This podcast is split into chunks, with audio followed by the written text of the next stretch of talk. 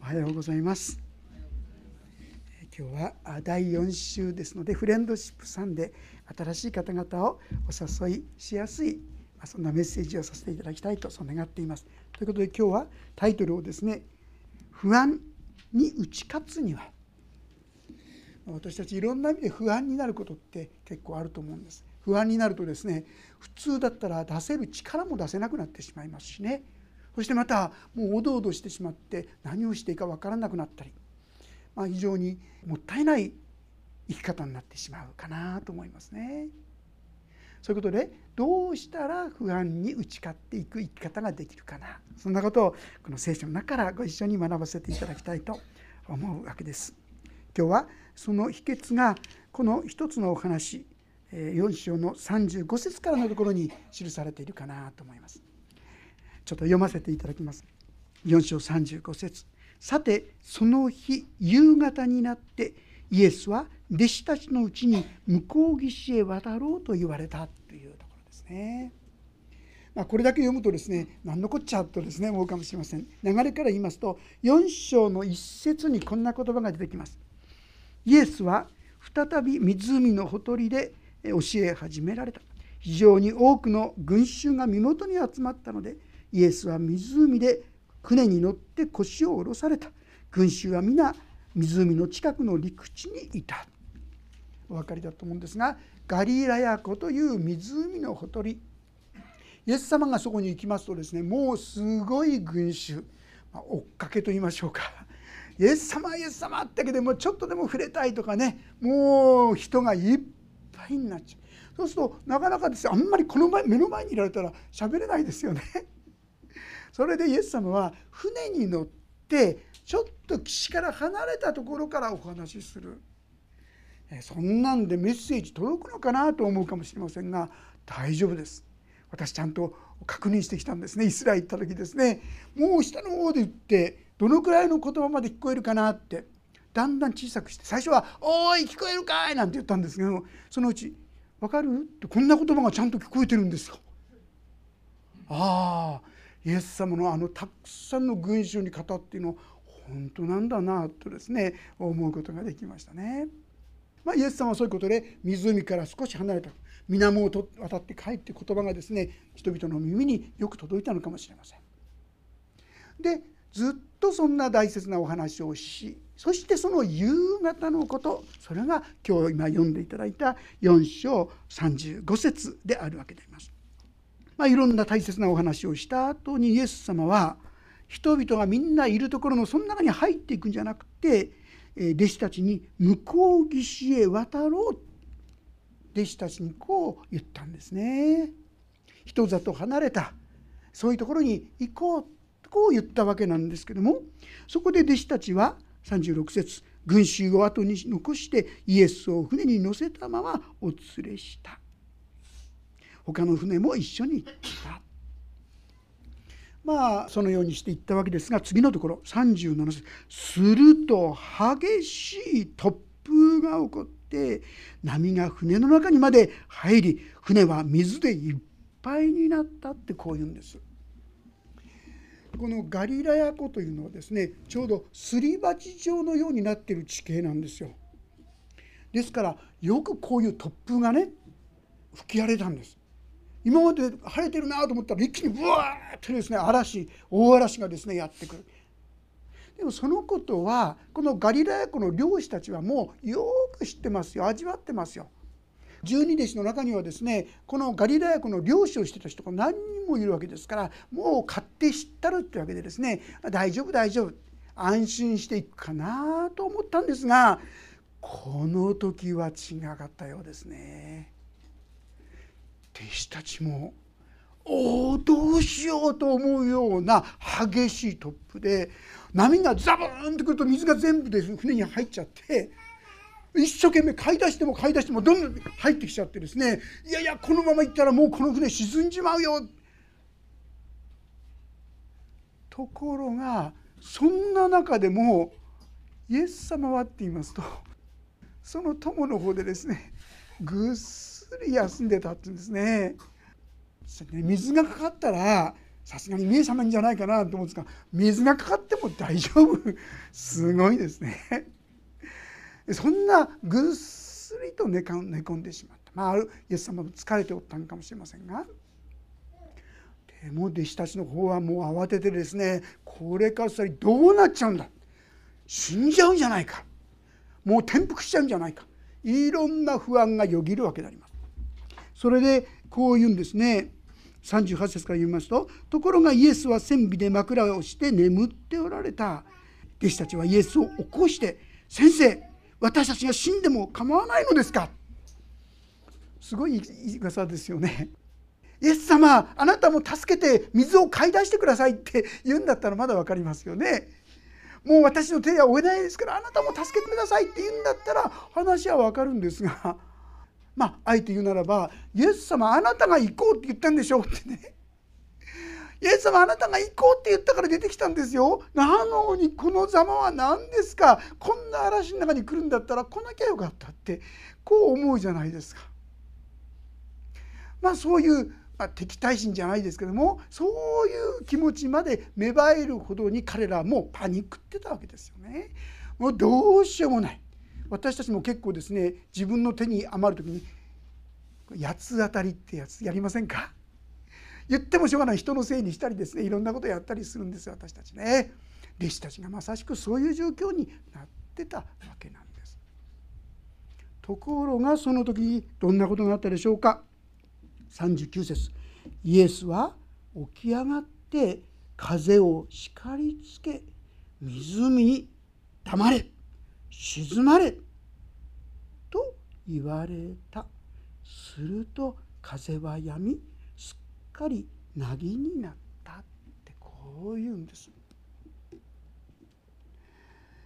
まあ弟子たちが願ったのはおそらくこのすごい嵐だから私たちもう精一杯水買い出してるんです。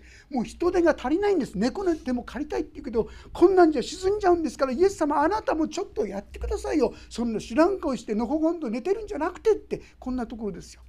自分は見放されている。自分たちに対してイエス様はちっとも関心を寄せてくれない。もう忘れちゃったんですか。大変な状況なんですよ。こういう思いをイエス様にぶつけたんだと。ところがですから、まあ、イエス様が何かですねちょっと助けてくれるのかなと思いきやイエス様のやってること全然違う。波に向かってですね波に向かっていや風に向かって叱りつけたっつ風を沈まれ。波を沈まれ。何を冗談言ってんですかって普通だったらね思うかもしれませんがなんとその後で本当にその状況が起きちゃったんですよ。一気に風が静まり波がし収まってしまった。これは偶然でも何でもない。自分たちが考えたのと全然違う。脱出の道方法を神様が取ってくださった。さあこのことを見てどうなったでしょうか。40節。イエスは彼らに言われた。どうして怖がるのですか？まだ信仰がないのですか？このことをとってイエス様は弟子たちに信仰がないと言ったんですよ。こんな大嵐の時にもうビクビクするの当たり前でしょってこう言いたいほどですけどもイエス様はそれは信仰がまだ信仰がないのですか？実にここに私たちが不安や恐れやですねそういったものに打ち勝っていく秘訣が記されているかな。あるいはそのようなものに陥っていく誘惑危険というものが記されているかな。そう思うんです。41節ではさらにこう言いますね。41節。彼らは非常に恐れて互いに言った。風や湖までが言うことを聞くとは体この方はどなたなのだろうかってこう言ってるんです。えー、って思いませんどなただろうかって彼らはイエス様を神の子救い主として信じてここに従ってきたんじゃないんですか？ところが今更この方はどなたですかなんてことを言い始める。実に彼らが信仰がないのはどうしたのですか？信仰に立っていないことを実は教えようとされたということなんですね。ここで私たちがまず第一に学ぶことは弟子たちは一緒にいてくださる方がどなたなのかということを忘れてしまったということですよ。イエス様は天も地も全てのものをお作りになりまた自然さえも支配することができる方だと、まあ、もしかしたら頭では知っていたかもしれませんがそんなことが現実の生活の中に役立つほどには神様のことを信じてなかった。受け止めてなかった。どうでしょう？私たちもしばしばあるんじゃないでしょうか？これが不安のもとだったんですね。私たちが怖がってしまう不安になってしまうその大きな原因の一つはそれをもう凌駕するようなお方が私たちと共にいてくださる。そのことを忘れてるからなんですね。まあでもちょっとだけ安心してください。弟子たちがこのざまですから。ですから私たちがいろいろですねそんな不信仰になってもうん仕方がないなって思ってくださるんじゃないでしょうか。よく言いますけどもこうイザヤ書の41章の10節皆さん覚えてますか？恐れるな私はあなたと共にいる。たじろぐな私があなたの神だから。私はあなたを強めあなたを助け私の義の右の手であなたを守る。イザヤ書41章10節です。ぜひ覚えてくださったと思いますが。もし私たちがこの言葉を本当に受け取っていたらですよ。どういう状況があっても大丈夫だって思えるんじゃないでしょうか。第一コリント10章13節には神様は試練とともに脱出の道をも備えてくださるともありますよ。もし私たちがこの神様に対してそのような素直な信仰を発揮していたならばさまざまな困難や試練の中でも大丈夫。実は今この時ですね同じ船の中に2種類と言いましょうか片や弟子たちはもう慌てふためいてですね不安でいっぱいです臆病でいっぱいですよ。これからどうなっちゃうのかなと思ったわけでしょ。同じ船の中にイエス様はぐっすりと波をかぶろうが何しようがちっともですね何も心配してないイエス様がいたんですよ。どうしてですか？イエス様は神様がいるんだから心配ないこのことを本当に知ってたからでしょ？信じていたからでしょ？だから風が吹こうが波が来ろうがこう揺れようが全然気にしなかったんですよ。皆さんこのことで知っていただきたいのは皆さんが不安におののくと言いましょうか不安や恐れに支配されるのは状況じゃないってことです。私は状況が私たちを不安にしている状況が私を恐れさせているとこう考えるんですがそうではなくて私たちの心私たちの考え方が私たちを不安や恐れにおののかせているってことなんです。ですから私たちが正しい心持ちを持つならばどんな状況の中でもある意味でイエス様と同じような見た目にはですねそれこそ恐ろしいと思う中でも大きな平安の中に歩むことができるということなんですね。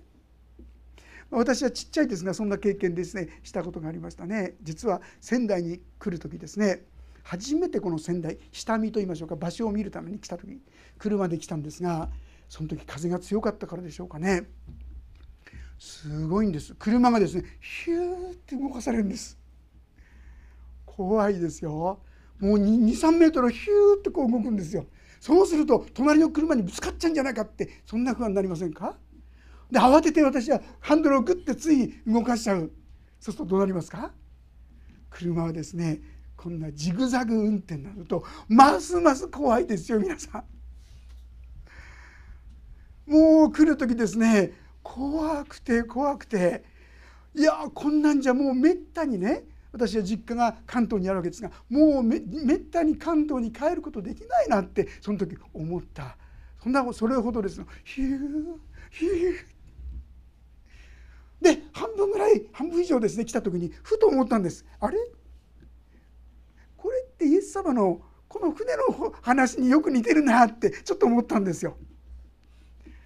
私は船じゃなくて車だったんですけども車がヒューヒュー動くて恐れてたわけですがその時に「ああイエス様この車の中にもいてくださるじゃないか」って思ったんですね。そしたらどうしたかあ車と一緒なんだから私が慌てなければいいんだ。お任せしてればいいんだと思ったらヒューって動かされたら動かされたとかまっすぐ行くんですね。このハンドル動かさないんですよ。動かさなければ別に大したことないんです。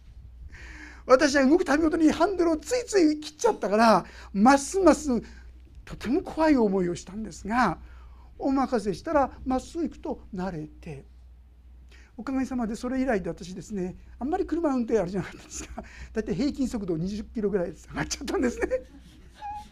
安心してあの乗れるようになったと言いましょうか。あ車の中にも神様いらっしゃるってそう思うと随分怖さがね減ってくるんです皆さ。私たちはですから状況が私たちを困らせてるんじゃない怖がらせてるんじゃない不安に思わせてるんじゃない私たちの心なんですよ。私たちがどこに信頼を置いているか行きの時の私は車の運転は私にあの信頼してたんですよ。私に信頼したら車がこうなるんですよ。だから怖くて怖くてしょうがなかった。でも途中からあイエス様が一緒だってイエス様に頼ったお任せしたら別にそのことに動かされたらそこで自由に動くんですねできるんですね。まあ、おそらく隣にぶつかることですね言ったら多分道路がストップしたと思いますよね。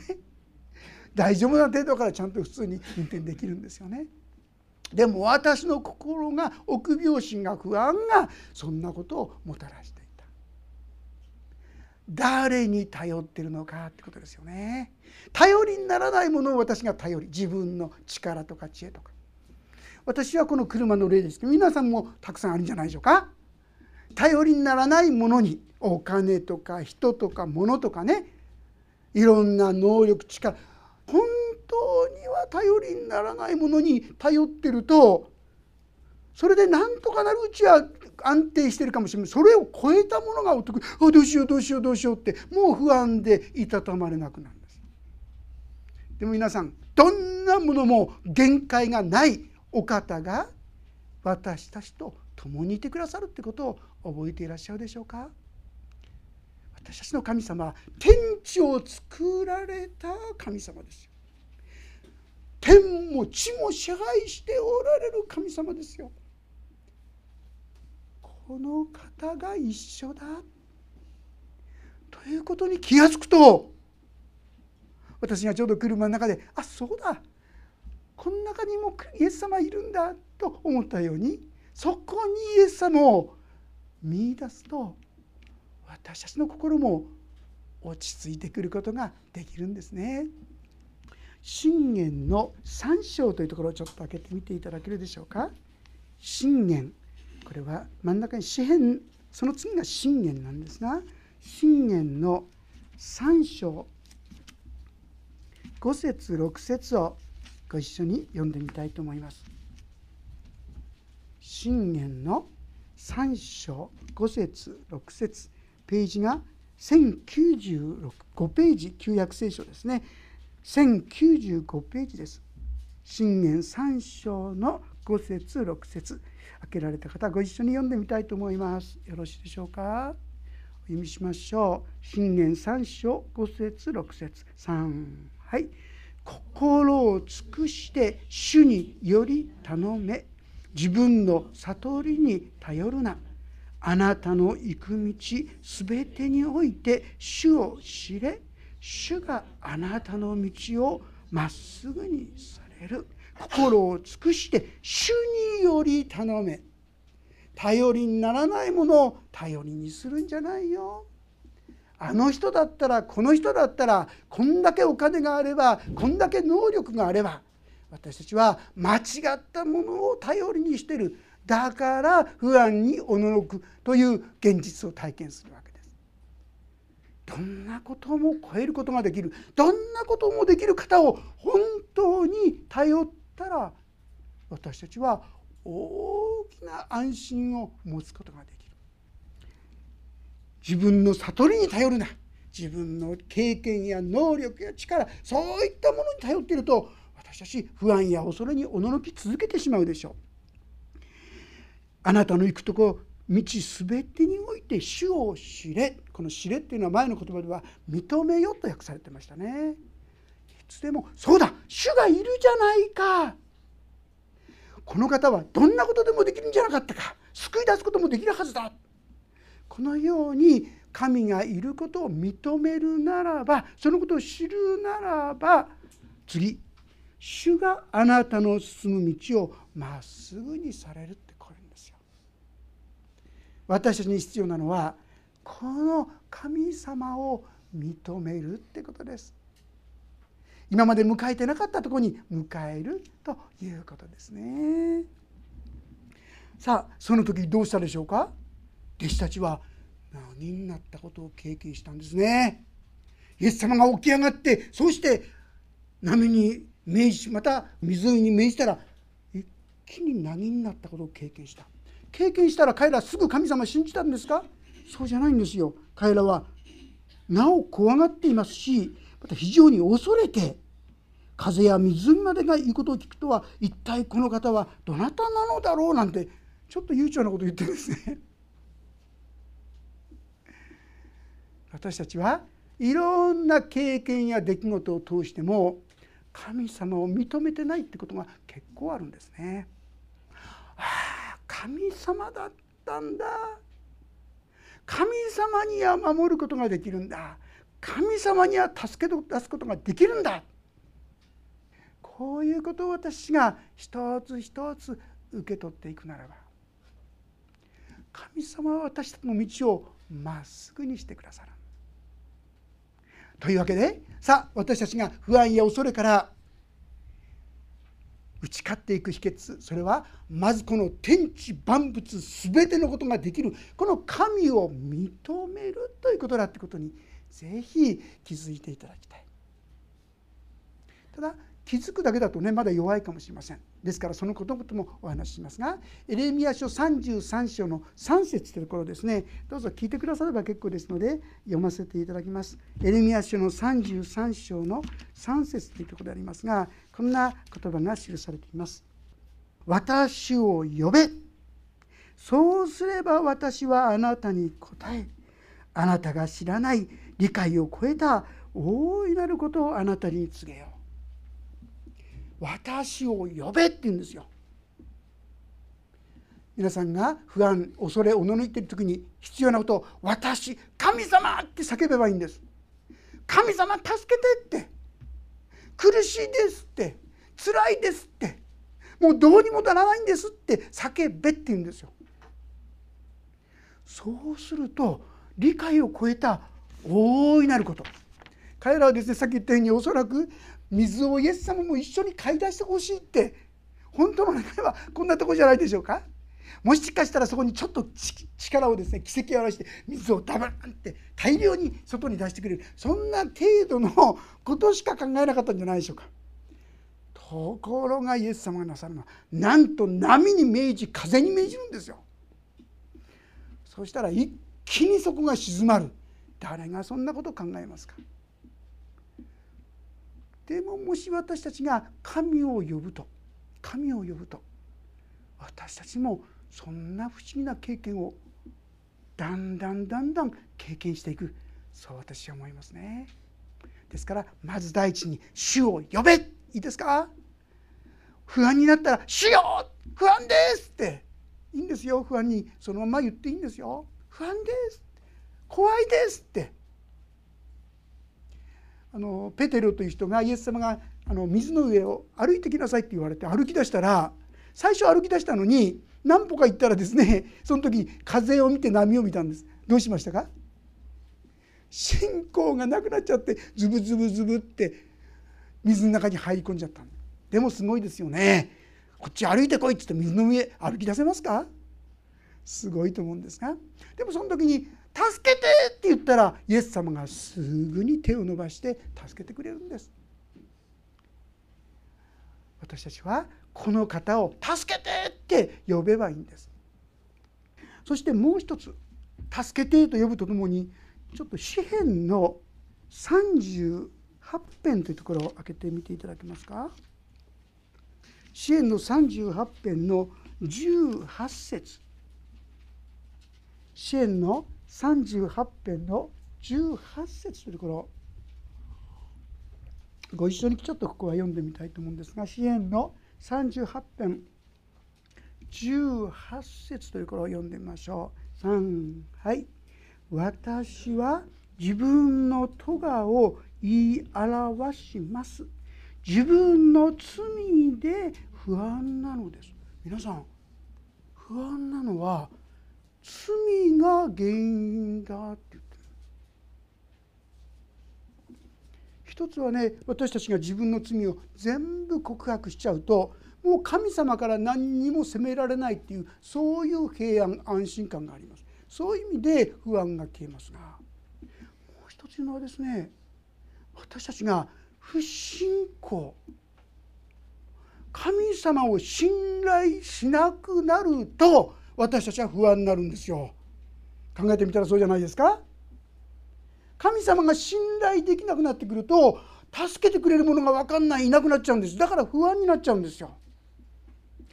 ここでは不信仰の罪です。不信仰の罪は結構私たちがから力を失わせますね。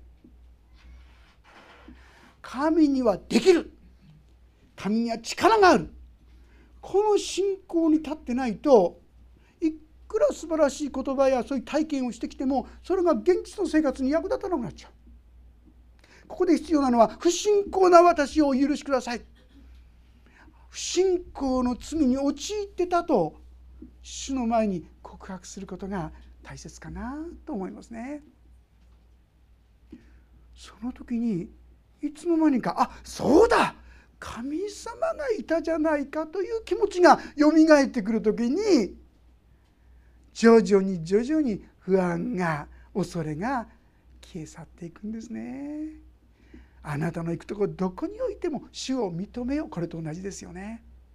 そうだ主がいたじゃないか。あらゆるところにここには神様来ない。そんなことない。どんなところにも共にいてくださる。そこから私たちを助け出すことができる。これができるのは唯一この神様ですよね。イエス様ですよ。ここに目を向けること。これが大切ですね。その時になんと神様の平安がやってくるんですがここももう一箇所今度はピリピ人への手紙。4章6節7節。ピリピ人への手紙。4章の6 6節7節。ページが399ページですね。399ページ。ピリピ人への手紙4章の6節7節。よろしいでしょうか？それでは開けられた方ご一緒に読んでみましょう。3はい。何も思い煩わないであらゆる場合に感謝を持って捧げる祈りと願いによってあなた方の願い事を神に知っていただきなさい。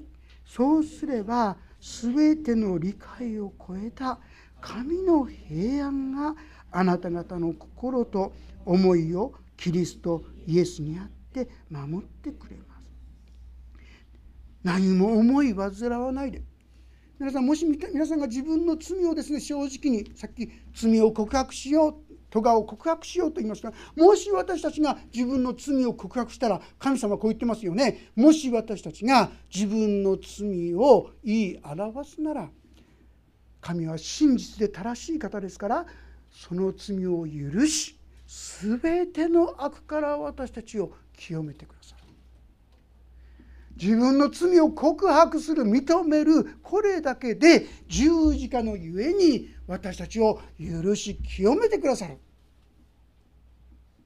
ですから何も思い私はだって神様にあんまり誠実じゃないし聖書もあんまり読んでないしお祈りもしてないし意地悪なことも考えたりやったりもしたし心配しないでそのことについてはそうです私はそうでしたって告白すればいいんですよ。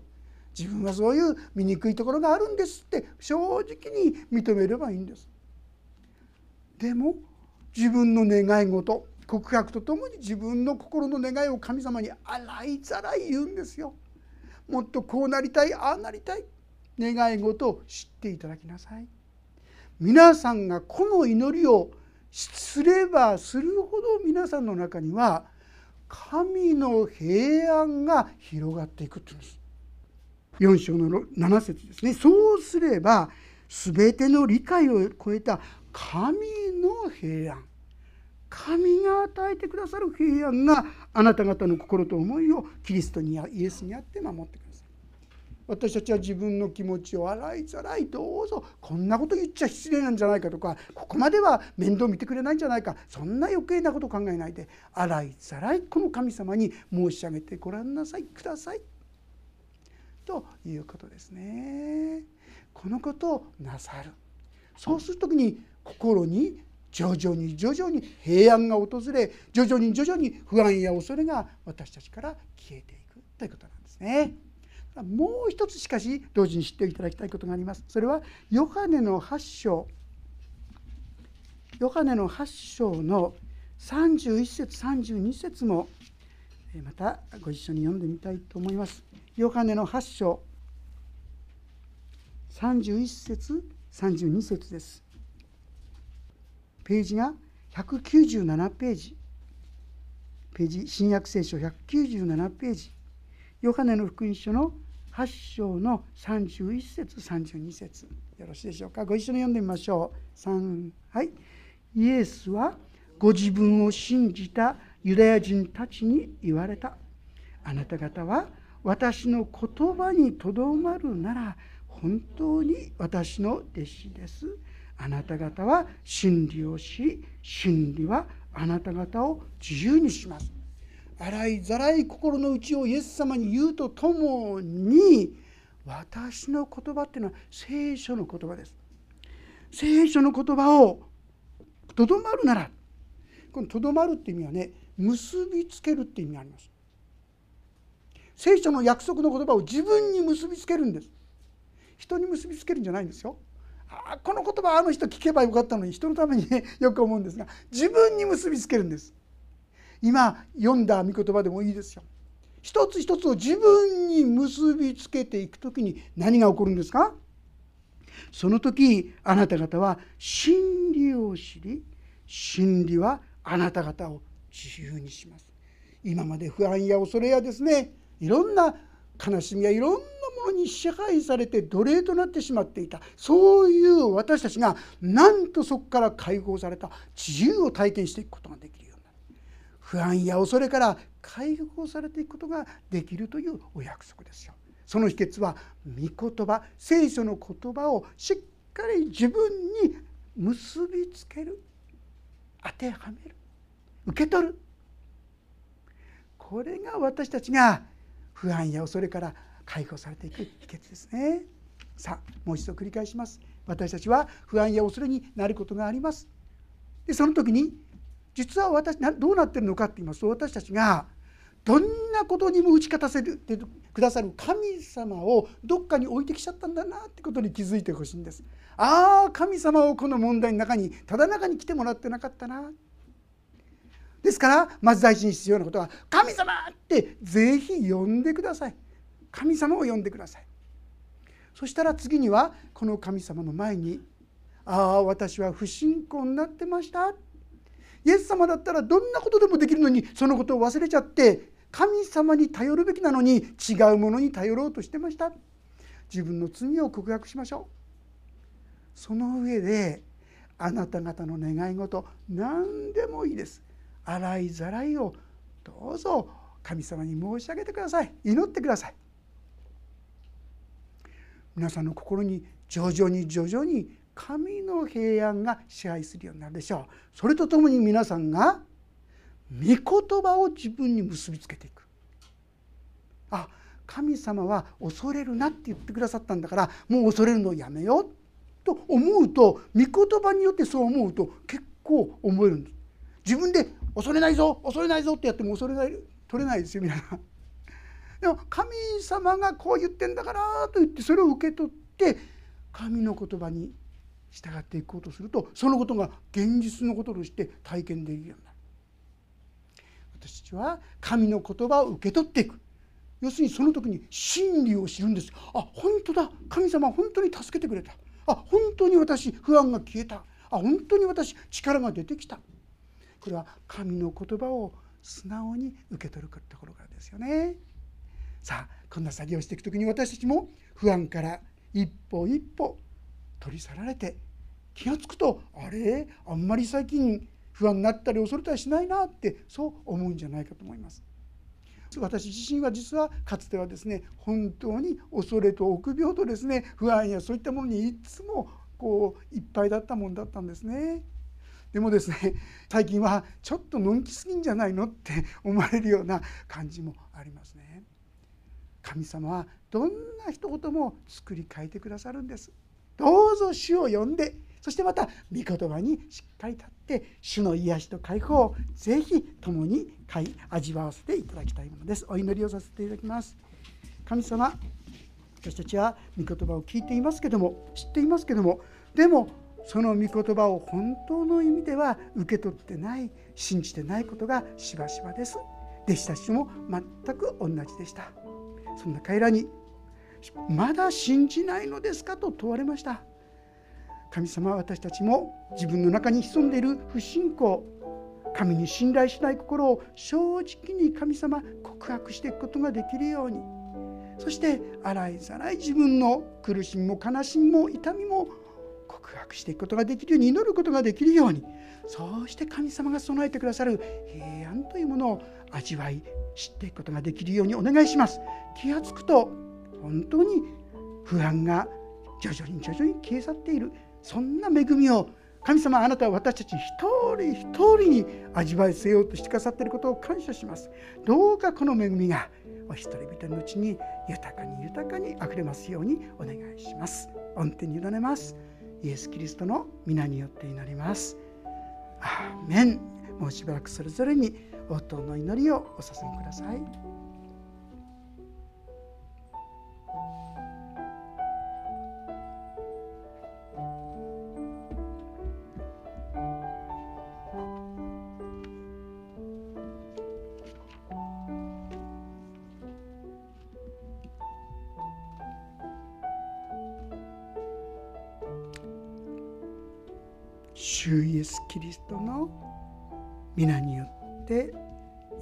ます。アメン